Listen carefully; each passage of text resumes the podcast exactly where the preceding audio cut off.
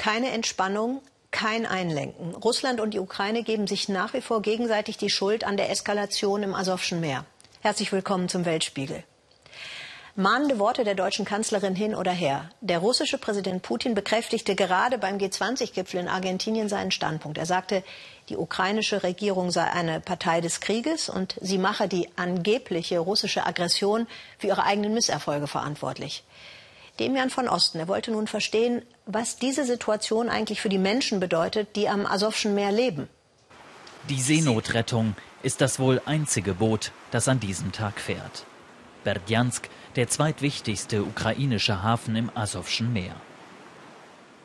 Nikolai Jarmolenko ist hier Vorarbeiter. Doch im Moment hat er kaum etwas zu tun. Es gibt hier sehr wenig Positives. Ich will wirklich hoffen, dass man diesen Konflikt irgendwie lösen kann und alles wieder ganz normal wird. Aber nach vier Jahren Aggression habe ich nur noch sehr wenig Hoffnung. Nikolai Jarmolenko arbeitet seit über 20 Jahren in diesem Hafen. Er unterstützt mit dem Job auch die zwei Kinder. Die haben zwar Jura und Maschinenbau studiert, aber hier in Berdjansk keine Stelle gefunden. Es gibt keine Arbeit, keine Zukunft. Also bleibt ihnen nur übrig, wegzugehen. Aber das wollen sie auch nicht. Sie lieben ihr Land, sie lieben ihre Stadt. Ein Dilemma. Viele seiner Kollegen haben schon entschieden, sie verdienen jetzt in Polen oder Deutschland viel mehr als in Berdjansk. Auch Alexander Gluschenko hat mal im Hafen gearbeitet, im Marketing. Im Oktober wurde er entlassen. Das Schicksal teilt er mit Hunderten anderen. Er zeigt uns, wie sich Schiffe in der Straße von Kertsch zurzeit stauen. Die ist die einzige Zufahrt ins Asowsche Meer und damit auch hierher nach Berdjansk. Russland und der Geheimdienst FSB haben sehr ernste Kontrollen eingerichtet. Sie halten Schiffe mindestens für mehrere Stunden fest. Die Eigentümer der Schiffe beschweren sich, aber das hilft nicht.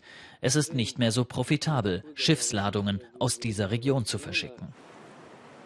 Viele Probleme im staatlichen Berdjansker Hafen sind hausgemacht. Managementfehler, zu hohe Kosten. Doch die mutmaßliche Blockade Russlands für Frachtschiffe hierher macht jetzt alles noch schlimmer. Im Rathaus macht sich Bürgermeister Volodymyr Tschiporny Sorgen um einen der wichtigsten Steuerzahler der Stadt. Die Situation im Hafen ist sehr schwierig. Bis zur Jahreshälfte hat er 20 Prozent seines Umsatzes verloren. Jetzt wird er wegen der Blockade der Kertschbrücke noch mehr verlieren. Das wird sich auf den Etat der Stadt Berdjansk auswirken.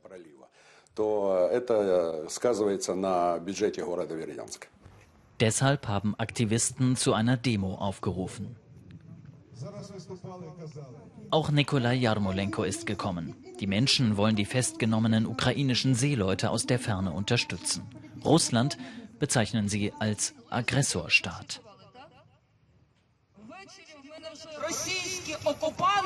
Die russischen Besatzer haben am Sonntag unsere Schiffe angegriffen. Es war das erste Mal in vier Jahren Krieg. Die Menschen sind erleichtert, dass die Demo stattfinden kann, trotz Kriegsrecht. Selbst unter Juristen gibt es aber Verwirrung, was erlaubt ist und was nicht. Nach Kriegsrecht ist es jetzt wohl verboten, zu protestieren oder so etwas Ähnliches zu machen. Ich verstehe, dass das richtig ist, aber wir haben ein friedliches Treffen zur Unterstützung. Das ist keine Bewertung der Regierung.